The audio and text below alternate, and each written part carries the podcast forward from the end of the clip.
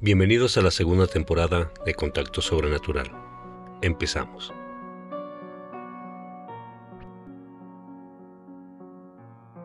Estamos aquí en el primer episodio del podcast, que también lo vamos a transmitir en YouTube. Estoy con mi querido hermano y amigo Alonso Barrios. Desde la secundaria, mi hermano, nos conocemos. Tenemos, tenemos muchísimas historias que, que platicar, que contar, que revivir siempre que nos vemos.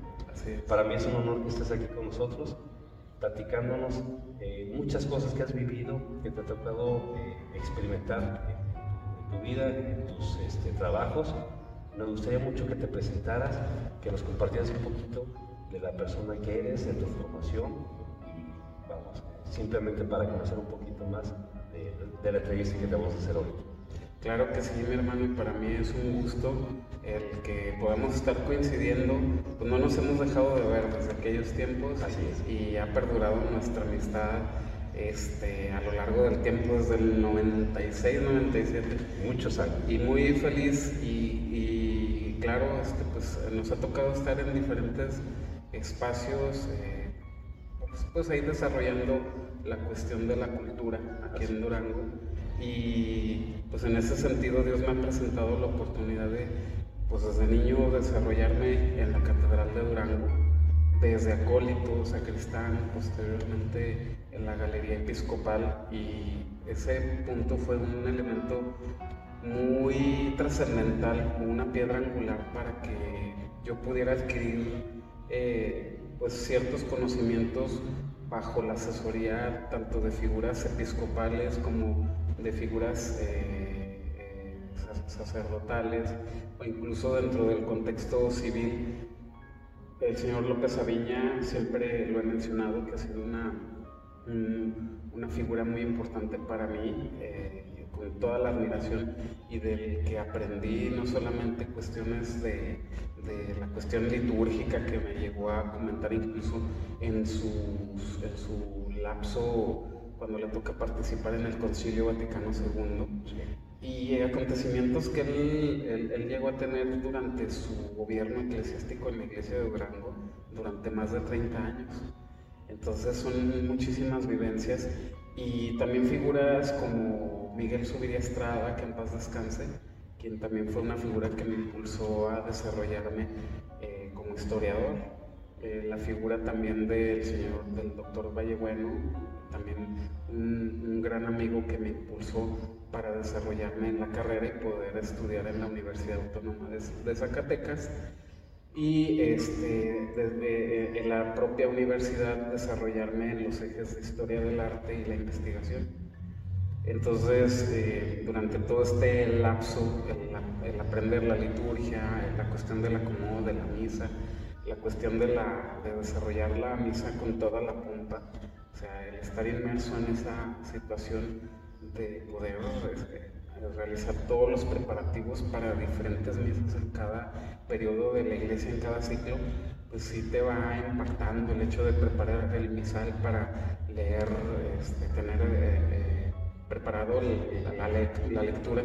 Y que si no subía alguien, pues tenías que hacerlo tú, la cuestión de las campanas y eso te va involucrando eh, con otros templos y vas apreciando ah, de manera subjetiva y posteriormente lo ves de manera objetiva cuando vas conviviendo con la arquitectura, cuando vas conviviendo con la orfebrería, con los muebles litúrgicos y vas identificando para cada qué es cada cosa.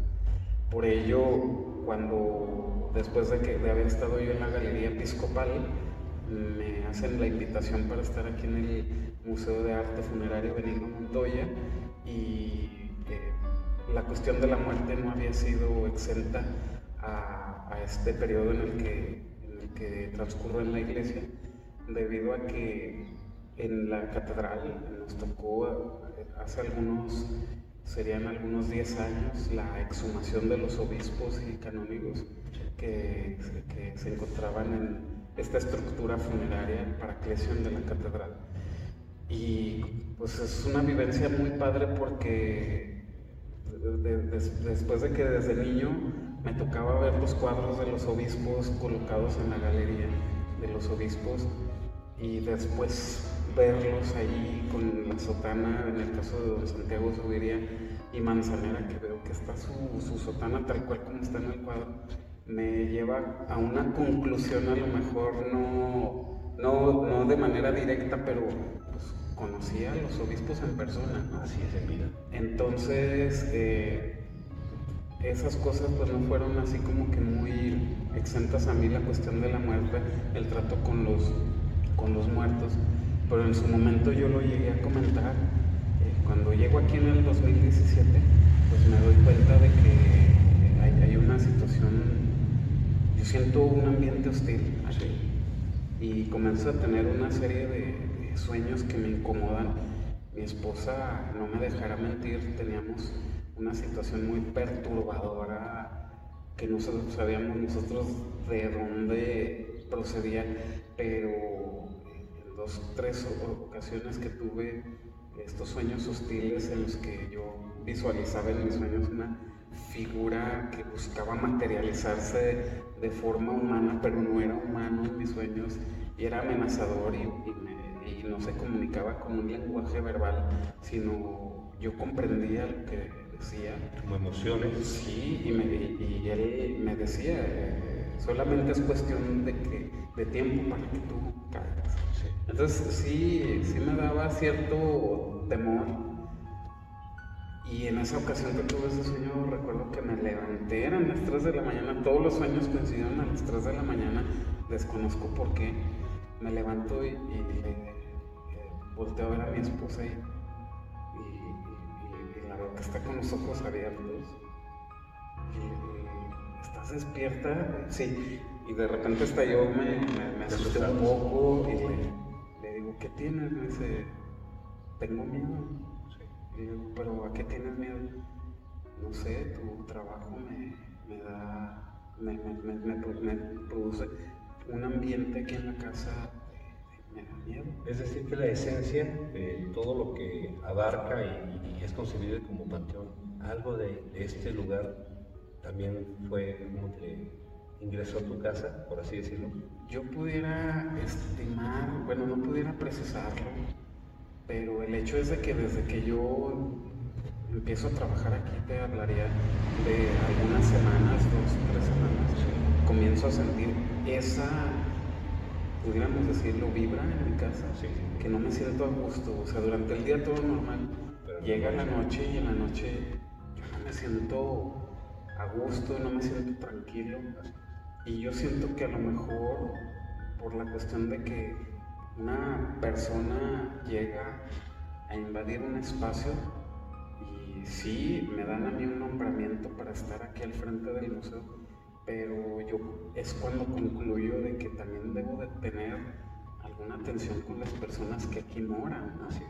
Entonces, eh, eh, yo este, tomo la, iniciativa de venir a pedir permiso al lugar este, eh, y, y, solicito a todas las personas, rezo y le comento tal cual lo mencionó, vengo a trabajar, vengo a construir, no a destruir.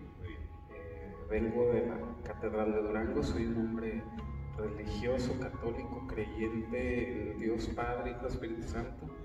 Les pido de favor que me permitan desarrollar mi trabajo este, y que de ser posible a estas ánimas puedan apoyarme también a consolidar. Entonces, en ese momento yo adquiero un compromiso justamente cuando sucede eso, descanso.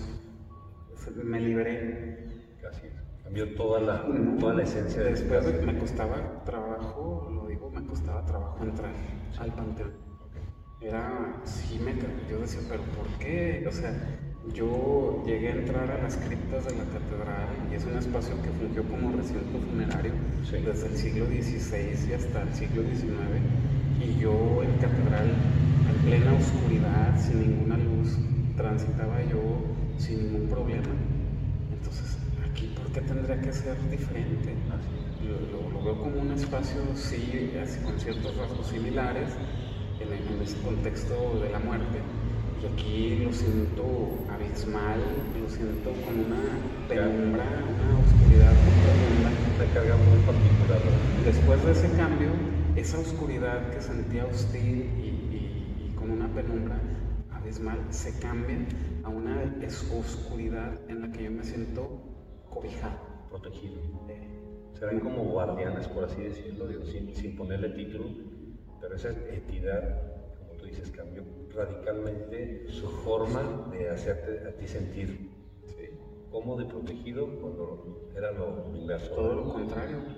Sí, me sentí, me, sentí cobijado y trabajando aquí ah, posteriormente, altas horas de la noche, me siento completamente cobijado, al grado de tener la seguridad de que si yo escucho que algo, que alguien camina o alguien por mi mente en un primer momento no cruza la idea de que pudiera ser alguna manifestación paranormal, sino que en un primer momento, como dijeran, cuídate de los vivos y después consideras ver si es algo. Ahora, mi reacción natural, espontánea, es siempre eh,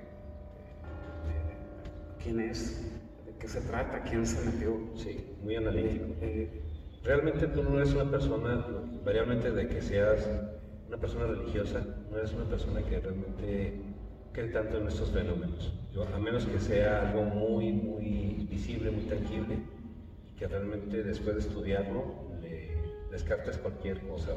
Fíjate, mi que en lo que respecta a, lo que a mí, la asesoría, la, formación que a mí me han dado, las figuras que han estado cerca de mí, figuras ya historiadores, sacerdotes eh, mi formación me da a cuestiones de carácter empírico dentro de la ciencia historiográfica, completamente empíricos, y dentro de la cuestión religiosa, a mí me indica que las personas que al fallecer van a la gloria de Dios, descansan en paz y, y en algún momento platicando con algún sacerdote, haciendo alusión esta cuestión de si existen manifestaciones de personas que hayan fallecido y no alcanzan el descanso eh, eh, y que sean invocados incluso por cuestiones eh, fuera de, algún parámetro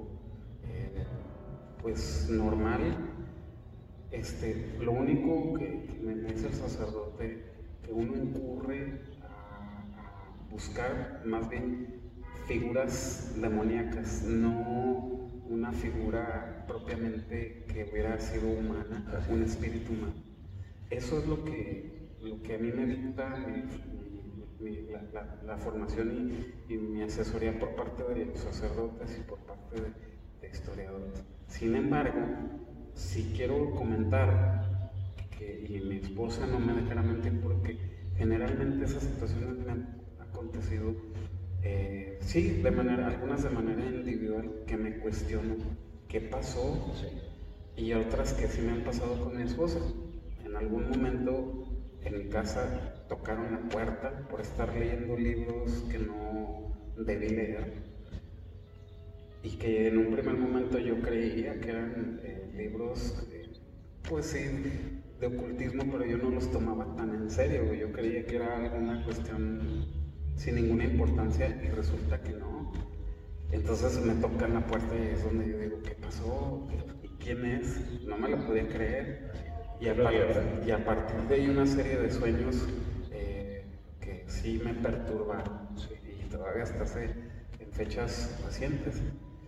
Y eh, situaciones que, por ejemplo, yo antes de trabajar aquí como coordinador del Museo de Arte Funerario, me tocó eh, visitar el Panteón de Oriente por la noche en los recorridos nocturnos con otros guías, operadores que desarrollaron un trabajo muy padre, cada uno con su propio eh, matiz, con sus propias características y que todos pues, eh, fueron por invitación. Alonso, quisiéramos que nos acompañes, que visites el Museo de Arte Funerario, nos des tu punto de vista. Y fue en un recorrido con el conde de la capa negra, don Laureano, en paz descanse. Eh, venimos mi esposa y yo, recibimos el recorrido. Él traía una dinámica de, integrar su recorrido con personajes. Eh, un recorrido de sí cultural, sí metía temas históricos, pero también integraba algunos personajes que de repente te jalaban el pie, te, ponían la mano, entonces andabas medio estresado en el, en el panteón. Entonces, pues, estamos aquí atrás de la capilla y nos está mencionando que en el área del columbario durante el periodo revolucionario se llegó a utilizar como paredón, nos habla de la cuestión de la toma de Durango y la participación que hay aquí en ese conflicto en el Panteón de Oriente. Entonces él menciona, aquella área es el Panteón de los Niños. Yo traigo a mi esposa de la mano y me dice, aquellas luces que se ven por allá son, se dice que son las almas que surgen de los niños para jugar con los juguetes que traen sus papás a ver, don Laureano, ¿cuáles luces? Aquellas que están allá. Entonces me quedé viendo fijamente y sí, pudiera estimar algunos 50 kilómetros hacia el fondo, en diagonal, se veían unas luces que se movían, parecían unas luces como cuando uno no enfoca muy bien en la noche y se ven esas este, estelitas. Ajá, así se veían. Entonces yo le dije a mi esposa, ¿las ves? Me dice, no, yo no veo nada. Le dije, allá están esas luces. El grupo continuó, se fue en dirección hacia la capilla Sarabia y avanzó más adelante. Y yo me quedé aquí atrás con mi esposa y le dije, allá están las luces. Me dijo, yo no veo nada. Le dije, ven, acompáñame, porque se me hace que ha de ser uno de los, de los fantasmas que trae. Y ha de estar hasta a lo mejor con una lamparita. Empezamos a caminar hacia allá. Vamos caminando por el camino empedrado y de repente empezamos a escuchar una cantidad de, voces impresionante, como si llenaras a lo mejor un estadio de gente que están hablando y de repente se dispersa. Entonces, este, mi esposa me aprieta la mano. En ese tiempo era mi novia. Vamos caminando, caminando y luego de repente se vuelve a escuchar no te pudiera decir que más fuerte, porque no estamos hablando de decibeles, pero se definía más. Se escucha de una manera más prolongada y se dispersa. Y me dice mi esposa, ¿escuchaste?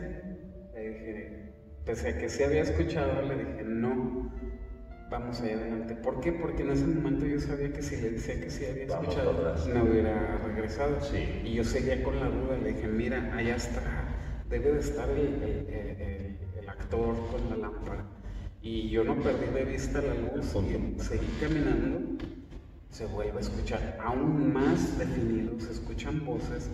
Yo recuerdo que entre tantas voces que logré escuchar, definí una voz en particular de una mujer que se sumaba a esa, a, ese, a esa cantidad de personas que eran muchísimas lo que yo escuchaba y de repente se, se perdía.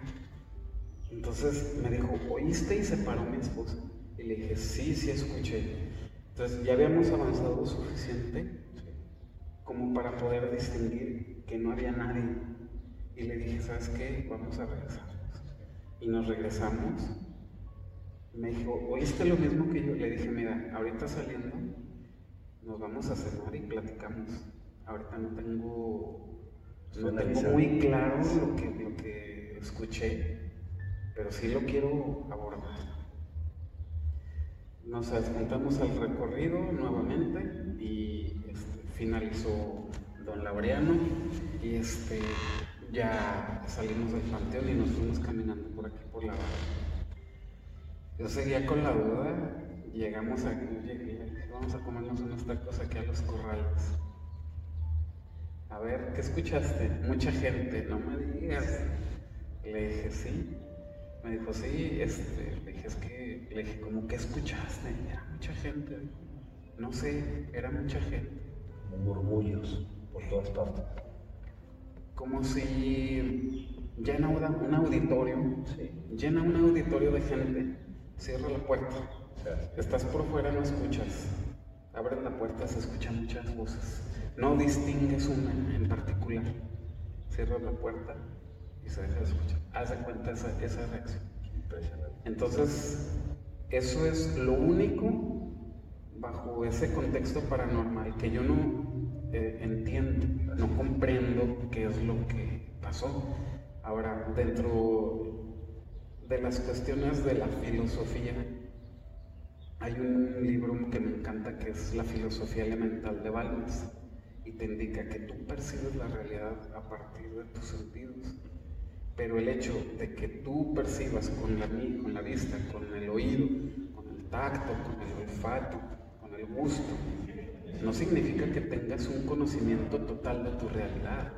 O sea, tienes sentidos para percibir ciertos rasgos de esta realidad. A toda esa cuestión que se sale de tu condición natural se le llaman elementos ontológicos. Entonces, el ser humano no tiene la razón total ni la verdad absoluta como para poder negar que existen otras cuestiones que se salen fuera de nuestro entendimiento. Así es, otras realidades. Así es. Así es, son cosas que realmente cambian la, vamos, el pensamiento, rompen un poquito la lógica, porque describiendo un poquito el lugar, están a escasos metros eh, la zona que está destinada al Pantón de los Niños. Y ese lugar realmente tiene un, un sinfín de, de tumbas. Es un espacio abierto en el cual eh, la calle que está realmente a 100 o 150 metros más o menos o 200, eh, no es para que hubiera algún auditorio, algún deportivo, o sea, realmente no, no podría emitir esa cantidad, como tú dices, de voces eh, de esa manera. Entonces es algo único y particular. Fuimos muy analíticos en ese sentido, porque después de haber escuchado esto, estuve valorando la cuestión del aire. Sí. O sea, yo iba caminando, sería el aire. No, no, no. Los árboles estaban quietos. quietos. Luego, eh, algún sonido externo. El sonido externo que te da de manera externa es principalmente un ruido ambiental urbano, sí. Principalmente del tránsito vehicular. Así es no de muchas personas. Ahora, ese, eh, como te digo, escuchar tantas personas es como si abrieras la puerta y la cerraras aquí. Si escucharas personas, eh, lo identificas, ¿sabes? la sensibilidad de haber percibido ese, esas voces, yo lo siento como si no hubiera sido con mis oídos, como si hubiera sido otra cosa.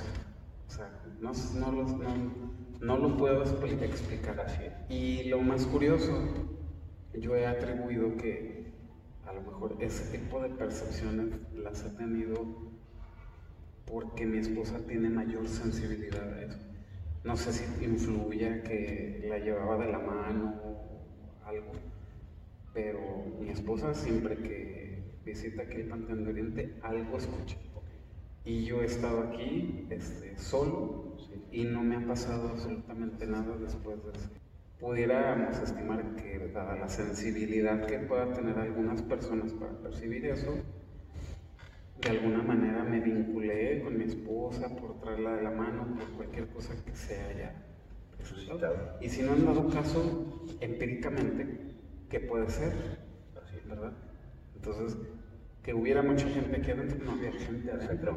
porque incluso tú estabas viendo hacia el frente y uno, como tú dices, detectaría inmediatamente si hay un grupo de personas eh, o alguna grabadora, este, vamos, o sea, no hay una explicación lógica a eso que tú dices, lo sentiste, lo sintió tu, tu esposa y es algo que como tú dices, te, te, queda para siempre, esa vivencia única y irrepetible porque hasta ahorita todos los años que tienes aquí trabajando, mi querido eh, Alonso, eh, nunca, se ha, nunca se ha presentado nuevamente. No, ya no se ha presentado alguna situación paranormal.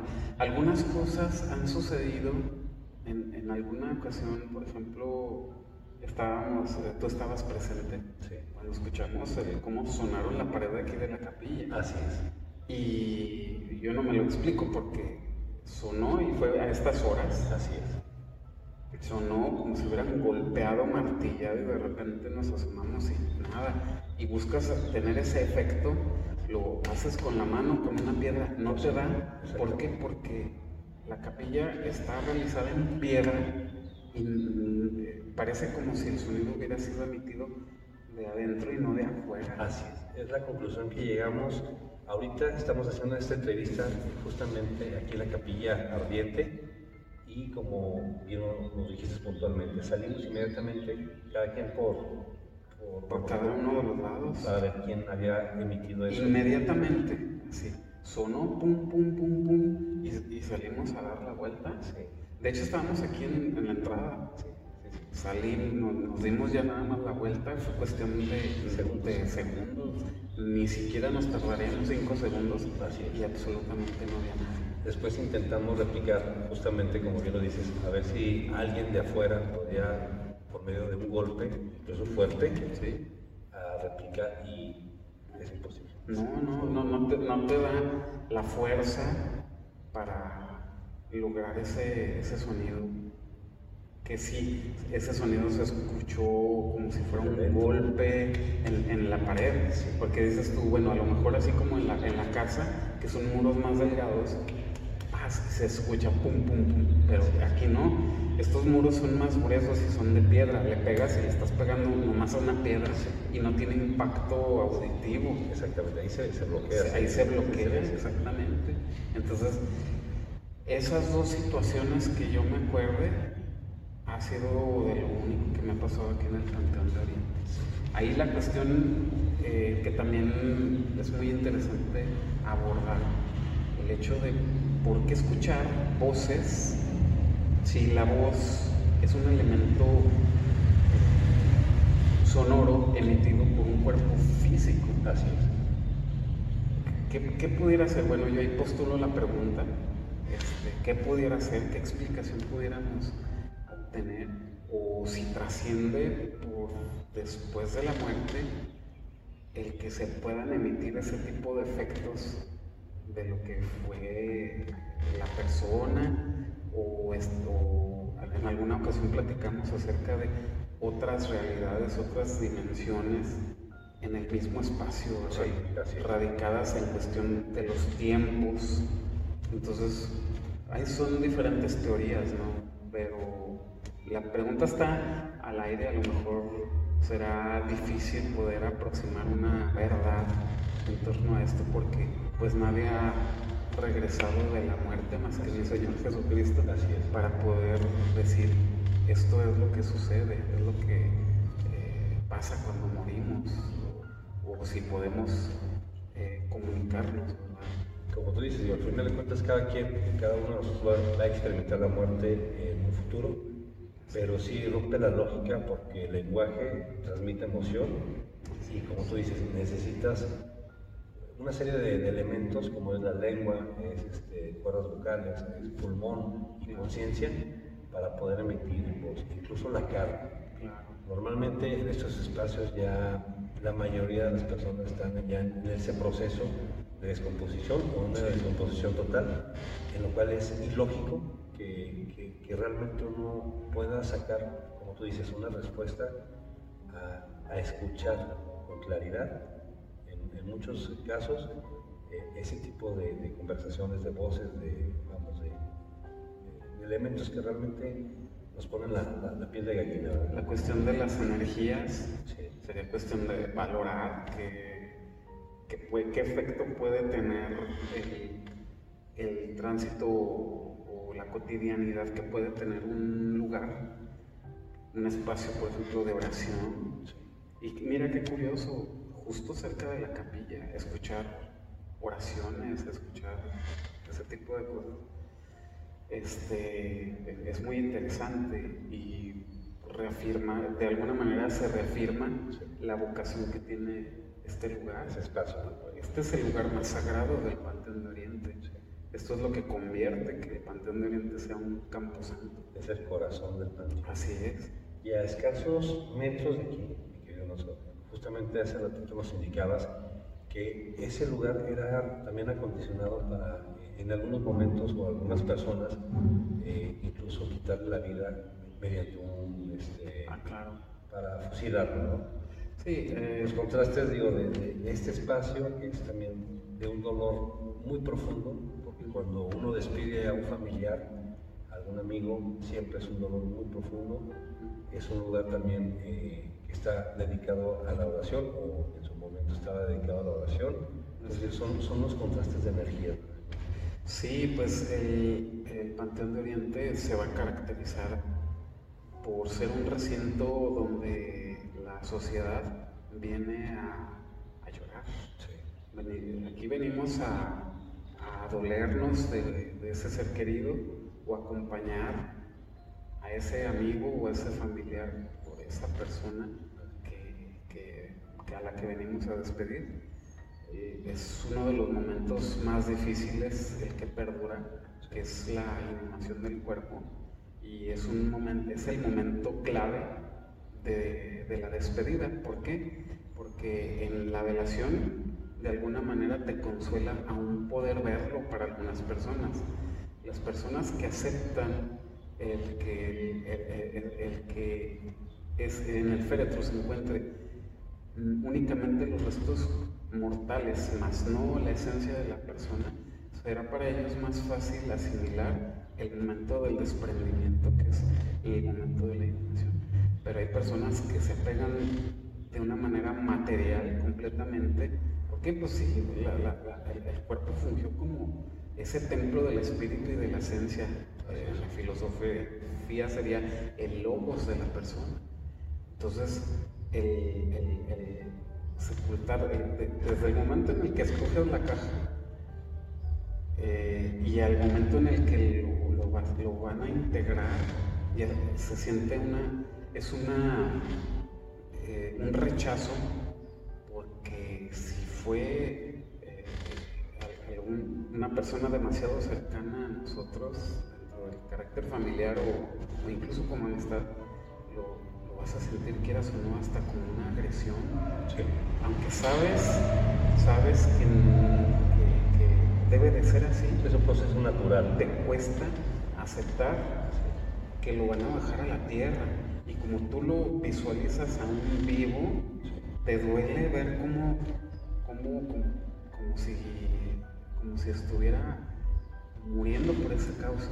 Entonces, por eso es una negación y por eso en, estos, en esta cuestión de la cultura de la muerte nos, nos negamos y nos toca ver a, a mujeres u hombres desgarrarse eh, en el alma hasta el momento de que agarran la, la- la tierra porque no nos resignamos a aceptar desprendernos. Entonces, en alguna ocasión me tocó escuchar en un sepelio, después de haber sepultado a esa persona, este, de- después de que quedó este, completamente cubierto el, la fosa, colocada la cruz, hasta lo ve uno como cuando se consolida, pues se consolida prácticamente esa, esa cuestión de la muerte, de ese duelo.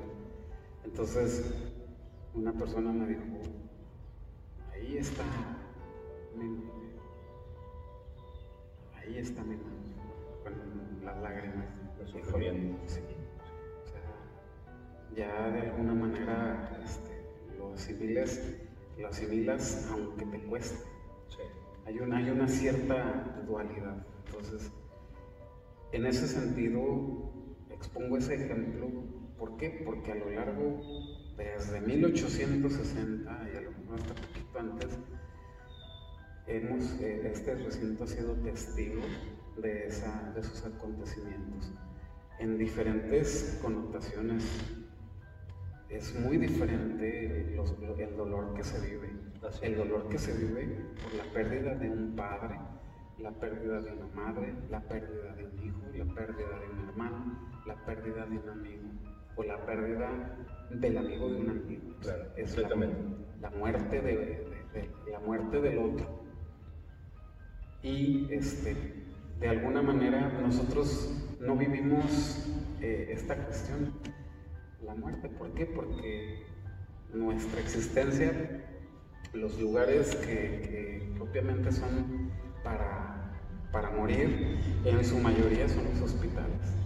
Y a pocas personas se les da el privilegio, o tienen el privilegio, de morir eh, en, sus casas. y expresar sus voluntades. Es, ahí es donde se proyectan las, las actitudes ante la muerte. Entonces, en, ese sentido predomina en todo ese conjunto el dolor bajo diferentes connotaciones. Por supuesto. Y ahorita decías algo muy puntual, ¿no? Eh, el sepultar a un familiar, a un conocido, a un amigo, es realmente un dolor porque es una pérdida. Y en ese vacío, en ese silencio, no encuentro ni consuelo ni respuestas. Y como tú dices bien, eh, en su momento las épocas van cambiando también mucho los sentimientos no me imagino el dolor de hace 100 años o el poder de las palabras hace 100 años que actualmente. Es una cuestión cultural, se forja una cultura y la, percepción o que es la cosmovisión de la muerte que se, que se tuvo en, décadas o en siglos anteriores será muy diferente a, a los eventos consecutivos. La cultura de la muerte, por ejemplo, este panteón, tiene esa, esa connotación del romanticismo. ¿Por qué? Porque existía, sí, una cuestión del dolor y desgarrarse ante, en el hecho de muerte de esas personas, pero existe esa, existía esa idea de la redención y el reencuentro de las almas. Antes, la cuestión del apocalíptica, la cuestión del juicio, la designación al cielo o al infierno, entonces ahora la muerte tiene otro concepto el concepto es completamente de la, de la, cuestión de la gloria, pero también eh, eh, persiste en la sociedad y en la cosmovisión de la sociedad el hecho de que las almas perduran en pena, aún eh, pese a que litúrgicamente se asignan a las almas completamente a alcanzar la gloria de Dios y que adquieren el perdón por la infinita misericordia de Dios. Pero como vivimos en una sociedad de libre pensamiento, las percepciones de la muerte van a ser diferentes en diferentes sectores de acuerdo a su, a su mentalidad. Así es. Pero en todo, independientemente de, la ideología, perdurará el dolor. A excepción de, figuras eh, cristianas que me ha tocado ver, en una ocasión me llamó la atención ver que se estaban riendo en un funeral. Entonces me acerco y, me encuentro a unas conocidas que, practican la, la, religión y les hago el comentario y para ellos es un acontecimiento muy feliz. ¿Por qué? Porque ya están en paz. Entonces ahí ya nosotros apreciamos la, visión, la convicción de la sociedad. La ideología como desde un punto puede, como tú dices, puede ser el dolor más profundo a pensar o imaginar que es la liberación y por lo tanto hay que hacer un festejo. Así es. Yo siento que independientemente de cualquier religión o postura que se busque tomar, nos va a doler desprendernos de, del apego que tenemos a ese ser querido. Así siempre nos va a costar. Sí, por supuesto. Yo también concuerdo contigo. Como tú dices, siempre hay una persona que va a detonar la peor, la peor experiencia de un ser humano, que es despedirse de, como tú dices, de un ser querido, porque eso ya no tiene retorno. Así es. y, cuando venimos a los funerales de algún conocido, algún amigo o algún conocido, sí nos llama la atención eh, ver a veces las fotografías que se colocan para recordar eh, y hacer eh, en las capillas ardientes, recordar, rezarle a la persona. cuando nosotros llegamos de una forma, de manera externa, y vemos que fue ese niño, que fue esa señora o una señorita a lo mejor muy guapa, este, ahí es donde nosotros vemos la igualdad este, en ese parámetro de que no se va a respetar el hecho de que no importa si tienes un año, meses, 80 o más de 100 años, si eres rico, pobre, o, si, ejemplo, mujeres tan hermosas que lamentablemente fallecen y, te cuestionas cómo es posible. Tenía toda la, vida por delante, pero independientemente de, de, lo que nosotros hagamos y nos llenemos de diferentes eh, connotaciones de que yo soy tal y, yo soy el presidente de México y, yo soy quien sea, eso no te vale. Este, eh, mañana te mueres, hoy te mueres. Así se acaba. Tanto la muerte como el panteón, como tú lo, has mencionado de maravilla, recibe, tiene los brazos abiertos para recibir a ricos, a pobres, a niños, a ancianos. No hay distinción, ni de tiempo, ni del lugar, ni de los hechos, si tenías salud o no tenías salud. O sea, es algo que llega y es contundente. Y, lo, lo vemos cuando, por ejemplo, vemos personas que les declararon la, la, cáncer y pasan años, pasan décadas y siguen enfermos de cáncer Así es. y se están despidiendo, no mueren, y pero eh, eh, durante ese lapso falleció una persona ya más joven o una persona muy atlética que siempre llevó una alimentación muy sana y lo único a lo que concluye uno es que disfrutes la vida. El instante, el momento. Que te cuides, disfruta la vida, disfruta de todo lo que te, te presenta eh, eh, este momento tan corto. Y lo único que va a trascender va a ser un elemento que es el amor. El amor hacia todas las personas que, que se lo puedas profesar. Y eso es lo único que va a perdurar tanto para ti después de la muerte como en las personas que se lo dejan. Sí, por supuesto, porque los títulos, si eres rico, si eres pobre, hay gente que esos contrastes, ¿no? La gente más rica a lo mejor es la que más odia y a lo mejor la gente pobre era una persona, como tú dices, muy, muy amable, muy cariñosa y lo van a recordar por siempre. Como, el, como tú hagas sentir a las personas y esa semilla que uno dejó por medio de las obras o de la forma de, de, de hacerlo sentir, es realmente lo único que esa gente va a recordar de ti. Sí, pues el, lo, que vale es el amor y los valores o las, eh, las virtudes que uno pueda adquirir en vida para hacerse notar, a lo mejor no de manera eh, directa o objetiva, sino subjetiva. O sea, cuando una persona tiene una calidad de persona completamente humana, de, valores, de respeto a todo su entorno, desde lo natural como las cuestiones eh, cotidianas y a las personas, yo creo que esas personas van a, tener una valoración que la misma sociedad se las dará y eso se proyecta en los funerales, desde funerales que están solos hasta funerales muy concurridos, funerales en los que eh, eh, ya tienen una connotación de carácter político. ¿Por qué? Porque van por, eh, todas se concurre, van las personas por quedar bien. Pero cuando son funerales, cuando realmente hay una valoración de la persona porque se convierte en una figura indispensable, no para la sociedad ni el funcionamiento cotidiano, pero indispensable para ti, en tu corazón. Ahí es cuando realmente se ven las, personas cercanas. Claro, por supuesto, digo, aparte como lo acabas de decir, muy, muy, puntual, nadie tenemos el tiempo comprado de ninguna manera, eh, nos cuidemos o no nos cuidemos. Y yo que el abrir los ojos eh, es realmente es un milagro y es un presente increíble, porque tú y yo tenemos ahorita, eh, afortunadamente, la oportunidad de estar aquí, pero cuántas personas ya no despertaron el día de hoy. Y como no comprendemos la muerte, pudiéramos estimar que bajo la cuestión de los sentidos y la condición humana, a lo mejor ni cuenta se dieron. Tal vez sí. O, a lo mejor sí se dieron, si, eh, si, si, materializamos esa cosmovisión de finales del siglo XVIII en la que se percibe uno a sí mismo viéndose.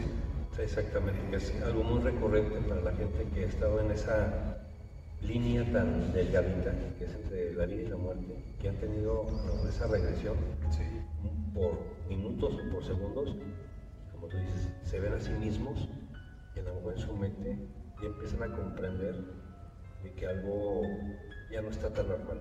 Claro, esa es una visión muy de finales del siglo XVIII, perdura todavía durante el XIX y ahí eh, todavía en la actualidad incluso se maneja en la cuestión de las, en las películas.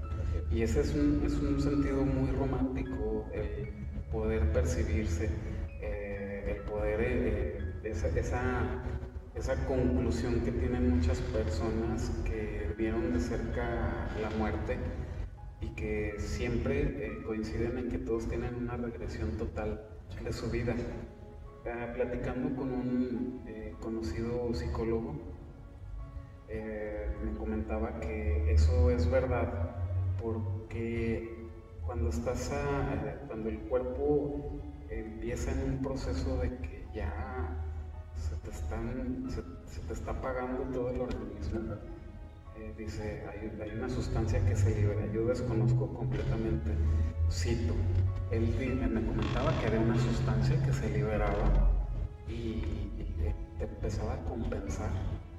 Por eso esa cuestión de, esas personas que están desahuciadas y están en las últimas horas de su vida y empiezan a ver al, abuelito o empiezan a ver a, los padres que ya se fueron hace años. recuerdos. Y están platicando con ellos de repente.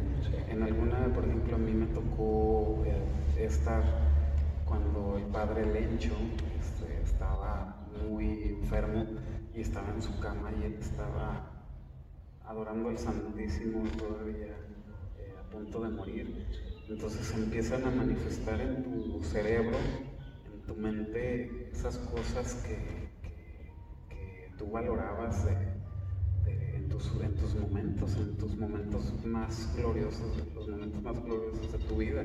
Lo interesante es ver, no sé si radica en cuestión de la conciencia, o en qué que hay personas que tienen otro tipo de, por ejemplo, me, me han tocado escuchar de personas que eh, ven muchas hormigas.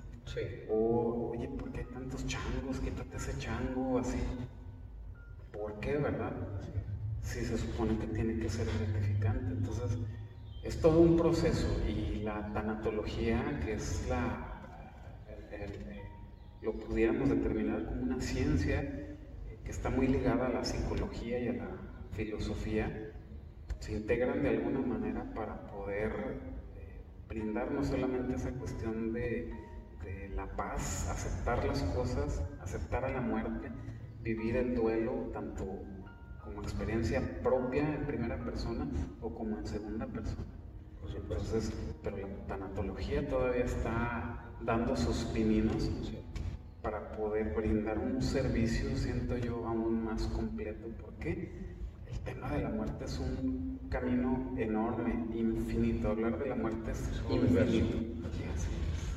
Bien, querido ¿Qué te parece si hacemos una pequeña pausa, mi hermano? Y ahorita contestamos algunas preguntitas. Claro. Porque este tema de verdad da para muchísimo. Y realmente escuchar y saber lo que tú opinas es sumamente interesante. Muchas gracias, Claro que sí hay cosas que nos cambian completamente la...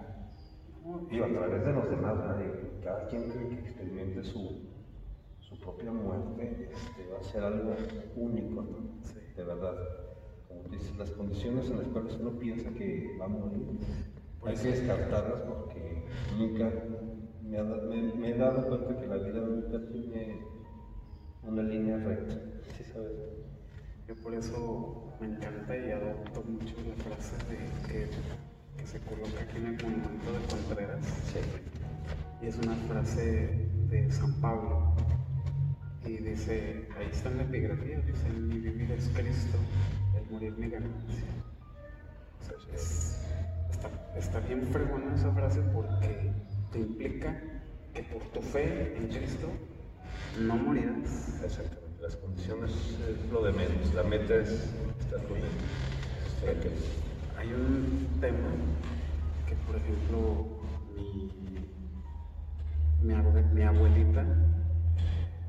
me dio una enseñanza muy padre, que fue, eh, no sé si ya presentiría ella o qué onda, pero dijo, me acuerdo que se quedó pensando, ha de ser así morir. Y yo digo, ¿por qué, ¿Por qué ahorita? Me dice, eh, yo creo que cuando durante toda tu vida, si negaste la existencia, si negaste a Dios, en el momento en el que tú has de morir, se te ha de presentar esa figura tan hermosa, tan grande, inconcebible tal vez para, para ti en esa connotación después de la muerte de lo que te defina como tal, que te vas a quedar tan maravillado que como tú lo negaste, tú negaste su existencia, pues él realmente no existe, pero no existe porque tú tuviste la voluntad o tú así lo creíste que no era. Y él se va a alejar de ti y el infierno será vivir en ausencia de eso que es glorioso. Es, esa fue la enseñanza que a mí me dio mi abuela, este, te diría, yo creo que un año o meses antes de que ella se enfermara, se enferma, porque después del proceso pasó otro transcurso de tiempo, pero me quedo mucho con esa enseñanza. Esa enseñanza. Sí, las abuelitas yo creo que nos, nos, enseñan mucho las cosas muy valiosas que a veces uno no, las analiza hasta después del tiempo. Te das cuenta que la, semilla que nos inculcaron aquí va a marcar muchos, muchas cosas de nuestras vidas. Sí, quién sabe, también está ese tema de, de las personas cuando presienten, sí. auguran su muerte. Eso es algo muy interesante se habrá presentado en personas con una condición con salud íntegra y auguran su muerte y mueren por accidente o porque de repente les un infarto. Tengo una historia muy, toda la familia la conoce de mi bisabuelo, que él muchísimos años antes, por medio de la astrología, él dijo qué días iba eh, fuera uno digo, bueno, pensaría que es este ya se, empiezan a como empapar de eso y se, cuestionan. Vino la enfermedad, vino el cáncer y el día que él pronóstico, ese día se murió. Y yo creo que ya no tenía ni, ni noción de qué día era. Entonces hay, hay cosas muy, muy misteriosas después de todo esto.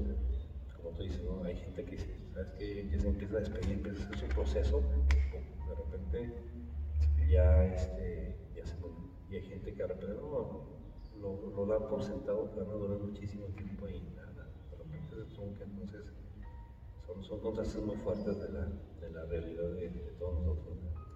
Así es, este, vedamos la muerte, eh, le damos la espalda. Eh, falta trabajar aún en una cultura y yo siento que se están abriendo esas puertas de aceptar la muerte ese es uno de los objetivos que tendría la tanatología. Abrirnos a aceptar la muerte como parte de la vida. Y tan es así que, pues lamentablemente no, no lo quiero manejar como un tema de comercial, pero sí tenemos que estar preparados. Y en el sentido de preparar los paquetes funerarios, no solamente para nosotros, sino para nuestros seres queridos, así va a ser, preparar las cosas, la cuestión de, del testamento, porque luego dejamos un daño aún mayor. Por supuesto, conflictos. Y el objetivo es que estemos tan listos como para vivir la vida como para desprendernos de ella, sin dejar pendientes y dejar todo en orden y hasta de ser posible de entregar las cosas en vida, porque el aceptar tu condición mortal implica también aceptar que no tienes nada. Así es. Realmente no poseemos nada, ni siquiera esto. Sí, por supuesto. Esto lo dejamos eh, intacto. o sea, en el sentido figurado. Y si te das cuenta, eh, eh, si tú te pusieras en un cuarto oscuro, que no, tú, tú no pudieras ver a nadie,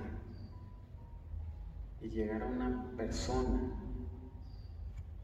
eh, sin que tú supieras quién es, pudieras percibir, ejemplo, no sé si te haya pasado que sientes si es una mujer o si es un hombre sin que te toque.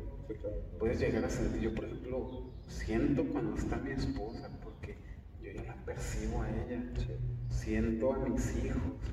entonces, independientemente de esa condición material, está la percepción de alguien, de la Entonces, si te pusieran en un cuarto oscuro y no supieras ni qué onda, de repente pudieras percibir, aquí hay alguien. Sí. Aquí hay alguien. Y, si pusieran, por ejemplo, a, yo en el cuarto y de repente, eh, aquí está mi esposa, aquí está. Y sí, atinas. Sí. Atinas, prendes la luz y te, das cuenta de que sí. ¿Por qué? Porque somos esencia, ¿no? Así es. Entonces, dentro de esa cuestión de de la esencia, ver, como te lo menciono, la cuestión de que evidentemente bajo los criterios católicos todos ascienden y alcanzan la gloria, exentos completamente de, esta realidad. A lo mejor pudiéramos interpretar nosotros acontecimientos paranormales, a lo mejor alguna actividad que aconteció bajo la apertura de otra puerta dimensional, no, sabría cómo decirlo. Lo que, sí, lo que sí es que eh, a lo mejor eh, nosotros, nosotros estamos en un proceso evolutivo bajo nuestra condición eh, natural biológica. nosotros no hemos concluido esa evolución. Algún futuro desarrollaremos cerebralmente o físicamente, eh, neuronalmente, no lo sabemos, alguna otra percepción que nos permita tener mayor claridad de otras cosas. Es que yo creo que es el conjunto de todo lo que has dicho. Y más, a lo mejor incluso sobrepasa todo lo que pensamos que es lógico y, lo hacemos así como muy puntual ya como tú dices, ya al estar en esos umbrales y en esos niveles este, te cambia completamente todo. La cuestión de la muerte, eh, nos negamos, que vemos todo bajo una, una cosmovisión materialista, pero a lo mejor si vemos la muerte como una necesidad para alcanzar la verdad, a lo mejor sería otra cuestión, ¿no? ¿Por qué? Porque nuestra condición natural no nos permite ver más allá. A lo mejor después de la muerte podemos percibir en ese logos post-mortem la totalidad de la verdad. Y la verdad, pues es, todo en sí, ¿verdad? Eso es a lo mejor una hipótesis muy aventurada de mi parte, pero a lo mejor puede ser. Tú has estudiado muchísimo la muerte, mi hermano. Como tú dices, estás empapado de, en el buen sentido y en el mal sentido también, porque todo eso te va llevando a experiencias personales, ajenas, a entender que esto es todos los días. Y cada persona que, que va llegando a este espacio o a otros, es nada más cuestión de tiempo. Y va cayendo uno por uno todos los granitos que somos todos al igual que nuestro tiempo en esta vida, va cayendo y una vez que cae ya no hay vuelta atrás. Definimos la muerte este, como la cultura te lo y la muerte te arroja sociedad, te arroja urbanismo, los espacios, la sacralidad, te aborda este, ciencia, te aborda religión, te aborda arte, te aborda este, eh, cuestión eh, de, hasta de mercadotecnia. Por supuesto. Entonces, de negocio. La muerte es inherente a la vida. Entonces, hay mucho todavía por definir y las respuestas las podremos encontrar a lo mejor después de la, de la muerte o alguna aproximación en vida, no lo vamos a saber a lo mejor de manera pronta, pero lo único que podemos hacer es creer, es necesario creer y aceptar este, eh, ese, acontecimiento que es muy natural. Yo siempre valoro muchísimo tu tiempo, tu conocimiento, tu amistad, porque incluso antes y durante de, estas, este video, las pláticas que tenemos antes son maravillosas. O sea, antes de preparar este video para ustedes, esta plática, el antes, el, poder platicar antes previamente, como lo hemos hecho en muchísimas ocasiones, siempre nos arroja una hora o media hora o más y no terminamos, eh, gracias a Dios, nunca de, platicar. para mí es un honor, de verdad, eh, siempre escucharte, aprender, que las personas también puedan escucharte y de ahí sacar ideas que nunca se les han ocurrido con el, fin de, enriquecer un poquito más nuestra, nuestra, visión. Yo te tengo algunas preguntitas muy, muy, este, muy superficiales, porque creo que hemos abordado, vamos, hemos platicado muchas cosas que se han tocado los temas. Estamos en una frecuencia muy, muy similar. Y algo, por cierto, para ti, eh, te lo digo así con todo el corazón. ¿Tú crees que una persona que ya falleció tenga conciencia después de, de la muerte? Yo creo,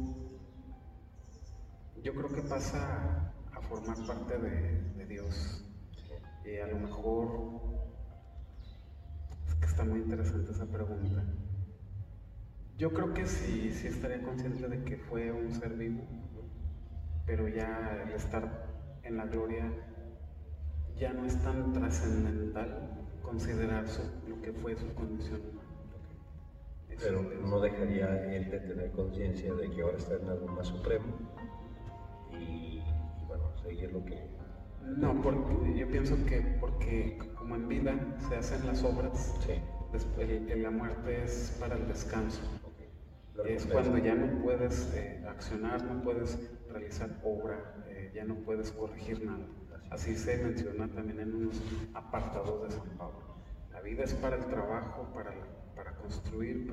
Entonces, el, ser humano se define en vida y si existe vida después de la muerte, estarás después de la muerte con la condición de lo que tú, eh, lo que tú, lo que a ti te definió como ser. Si te definiste como un ser íntegro, respetable, honorable, este, eh, y virtuoso, prevalecerá si te distinguiste como una persona eh, de lo más ruin, así, así es como te definiste.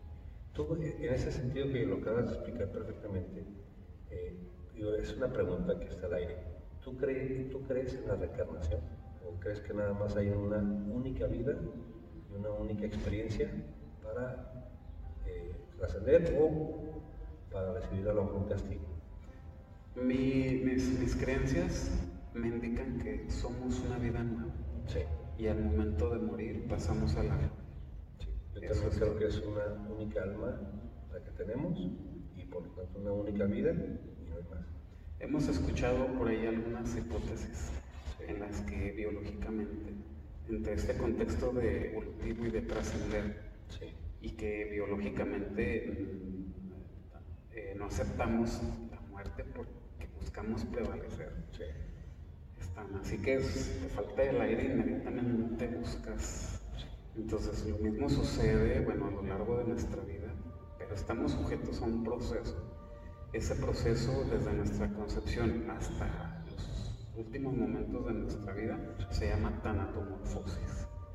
Entonces, eh, bajo esta cuestión, escuchamos que al querer el ser humano persistir, eh, y no poder lograr la inmortalidad, la buscaría a través de una información genética que se transmite. Entonces, vemos ahí eh, cuestiones de que nace un bebé y mira exactamente a su tatarabuelo, igualito Entonces, ¿cómo pudiéramos asegurar, viéndolo eh, independientemente de, la cuestión religiosa, cómo pudiéramos asegurar que es Él, porque transmitió su genética, pero no su conciencia? Entonces, en ese sentido, si lo vemos desde ese punto de vista, eh, ¿qué nos pudiera asegurar que en algún futuro, bajo ese proceso evolutivo, pueda persistir en que más adelante podamos regresar de manera íntegra, trasladando nuestra conciencia. El conocimiento que ya está adherido en el ADN. Pues lo, lo vemos como los animales evolucionan y desarrollan eh, eh, eh, cualidades físicas para poder subsistir a su ambiente. Entonces, este es nuestro ambiente, la muerte nos, nos limita, a lo mejor poder nuestra, nuestra conducción evolutiva nos va a permitir este, transmutar. Por supuesto. Aparte en un proceso muy, muy definido, como tú dices, cuando un hombre y una mujer conciben un bebé, en ese momento, todo lo que tú has vivido hasta ese momento, tus experiencias, tu alimentación, toda esa carga genética va eh, a, ese, a ese nuevo ser. ser pero anterior a eso, digo, traes toda la carga genética de toda la gente que también en su momento atrás. Entonces, estamos hablando de una información muy, muy, muy grande, muy vasta. Sí, seguimos en el, en el, mismo sentido de que no hemos acabado de conocernos. Así es. Bueno. Otra de las preguntas que, que te quiero mencionar es, ¿tú crees en los demonios, hermano? Y como tales, esas entidades pudieran estar aquí en la tierra o convivir con ciertas personas? Sí, sí creo. Sí, creo este, que esas figuras pueden radicar en un primer momento, sí, a lo mejor bajo una connotación. Eh, la iglesia eh, ha reconocido la posesión en las personas desconozco cuáles son los parámetros que impliquen para establecer el juicio de que realmente una persona está poseída, pero sé eh, de, que es un proceso un poco exhaustivo, puede, ser, puede llegar a ser eh, largo. Eh, y para ello hay este, una cuestión que es la demonología. Entonces, claro, este, sí existen los demonios, existe el bien y el mal. Y Dios está muy por encima de todo eso. Sin embargo, existe libre albedrío. Y en ese libre albedrío nosotros decidimos hacia qué nos entregamos y esa cuestión de lo malo va a comenzar en nosotros mismos, en el momento en el que nosotros, aceptamos esa, esa maldad en el momento en el que nosotros nos entregamos y nos mostramos negligentes a acciones, acciones que no son correctas. Entonces el hombre se corrompe y al momento de corromperse puede ser vulnerable, pero también existe la versión, y esto me lo han comentado sacerdotes, de que entre más santo, más, vulnerable, más están ahí, aquí soplándote buscándote para que te conviertas en claro que creo en eso. Justamente a tocar ese tema, los dos contrastes, ¿no? La gente que lo busca y la gente que está muy pegada a las cosas religiosas, a Dios, que es los que yo creo que tienen ataques más fuertes justamente por eso, para debilitarlos, para someterlos, y los dos contrastes son horribles. Una entidad demoníaca no tiene, ¿tú crees que tenga forma física o es nada más espiritual? Forma muy personal de, entender. Yo de verdad no conozco algún antecedente físico, no lo conozco. Por lo cual a mí me hace deducir en base a lo que yo conozco que sea una entidad de carácter metafísico, de carácter eh, espiritual. Sí, yo pienso que puede insertarse de alguna manera, adherirse a a esa persona que se encuentre débil. Desconozco los factores que, lo puedan determinar, pero que se pueda adherir para buscar esa materialidad. Muy bien, muy puntual. En los tiempos actuales, que estamos viviendo, eh, hay cosas muy fuertes que están a nivel mundial. Eh, guerras, posibles guerras, este, una posible hambruna, eh, simplemente que ya en ciertas ciudades de, nuestro país y del mundo ya no hay agua. ¿Tú crees que ya estamos viendo los últimos tiempos? El, tipo el previo del apocalipsis. Sí, estamos viviendo momentos muy difíciles y es eh, por el hecho de que eh, no nos vamos muy lejos. Eh, estamos agotando nuestros recursos. hay una, ya no hay una libertad, sino un libertinaje de la gente. Busca saciar sus necesidades físicas abandonando completamente otras cuestiones que realmente tendrían valor y eh, sucumbe a la cuestión del placer, a la cuestión de lo que dentro del criterio religioso sería el pecado. Entonces nos vemos egoístas, vamos más hacia la cuestión del, poder, el ego. claro, o sea, todo eso ha determinado o ha colapsado es una cadena que desde las figuras más altas del poder han propiciado en las sociedades una falta de cultura y al tener una falta de cultura hay una descomposición. Entonces eso viene a colapsar en, diferentes rubros, en la economía, en la cuestión de la, del medio ambiente y, destruimos. Y de repente podemos tener lapsos de que es que estamos haciendo mal, pero este, mucha gente eh, tiene insertado el chip de básico, el trabajo y me compro mi cerveza y a dormir. Eh, entonces, no hay una preocupación por, persistir en, esta, en este mundo. Sí, yo siento que sí estamos viviendo tiempos apocalípticos está este, la cuestión de, del abandono completamente de los valores cristianos y creencia, pero bajo mi percepción lo siento así. Pues justamente ahorita que decía también de los recursos, ¿no?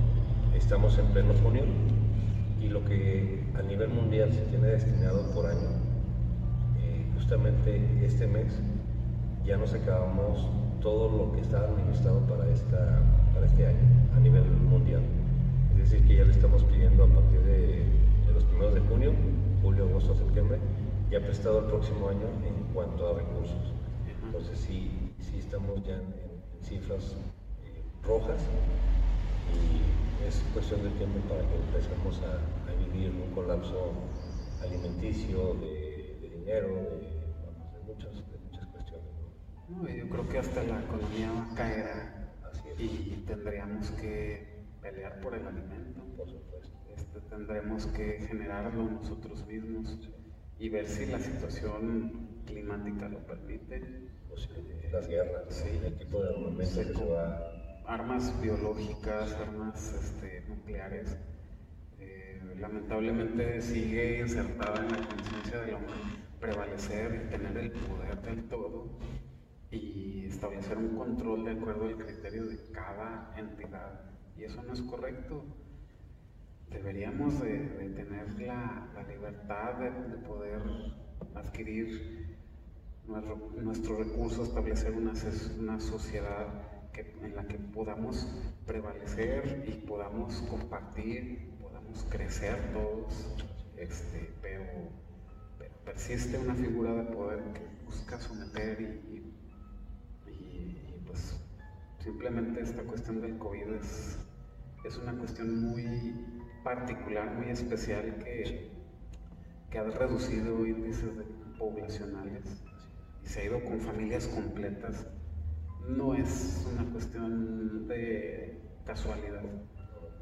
No lo es. Pero así como también, como bien lo mencionó, mucha gente a raíz de esta pandemia que sigue y va a seguir, eh, se llevan muchas personas también están naciendo más va a tener que en algún punto existir algo más poderoso en cuanto a enfermedades, en cuanto a guerras, para realmente reducir drásticamente la población y que esas condiciones no afecten también el entorno y el medio ambiente como sería una guerra nuclear.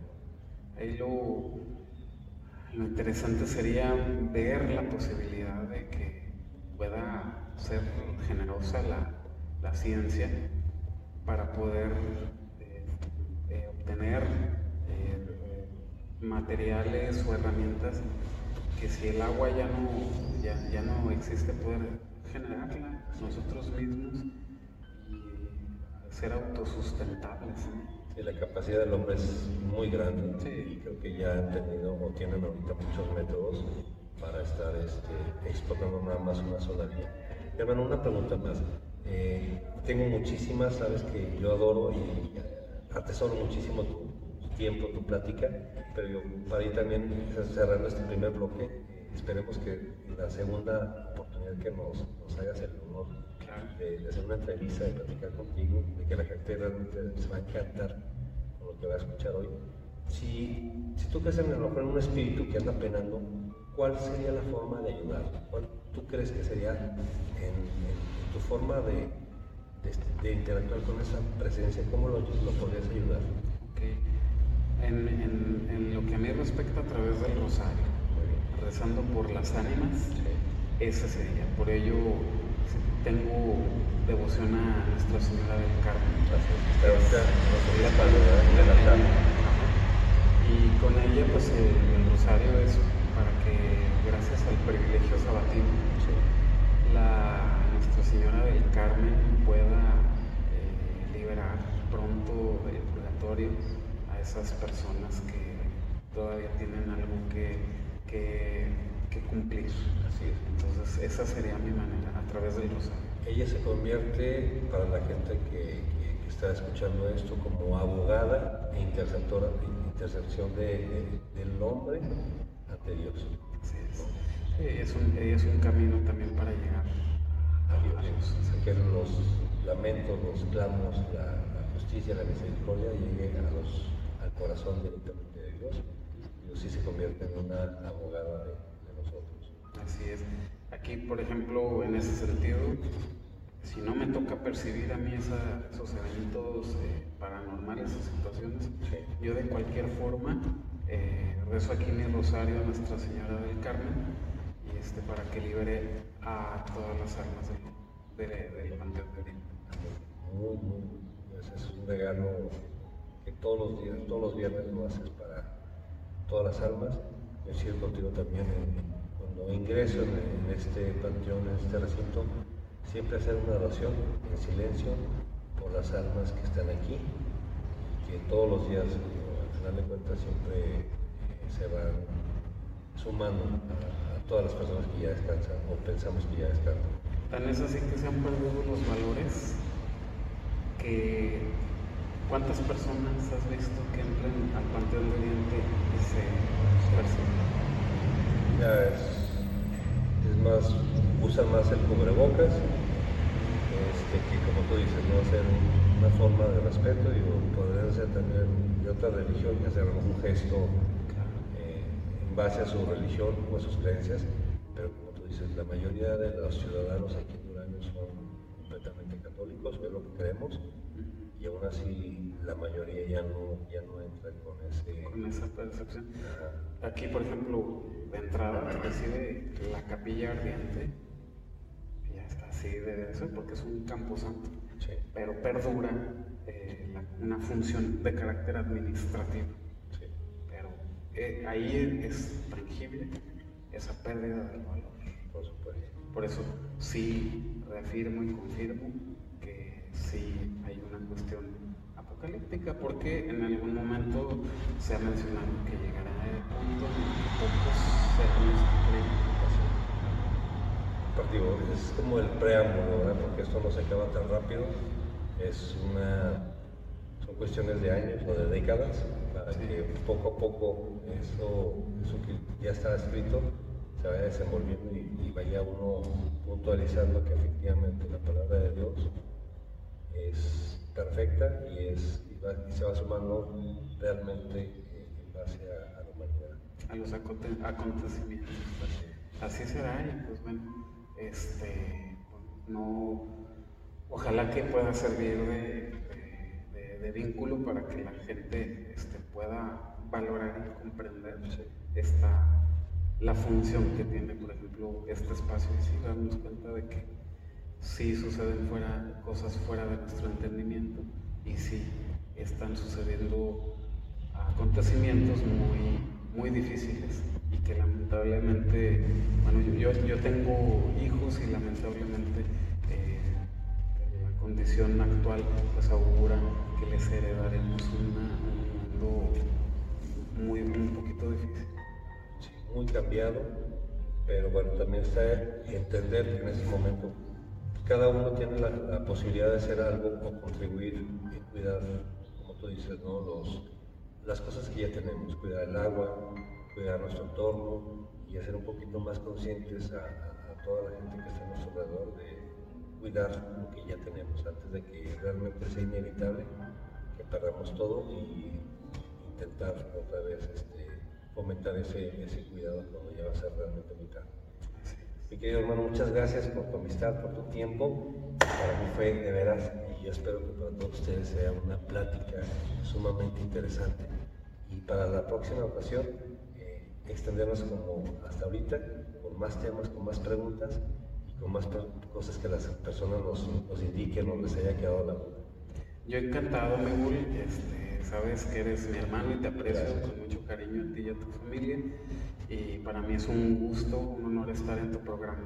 Te felicito por todo lo que haces, por todos tus logros, por todo lo que has desarrollado y sabes que tienes aquí las puertas abiertas. Muchas gracias, hermano.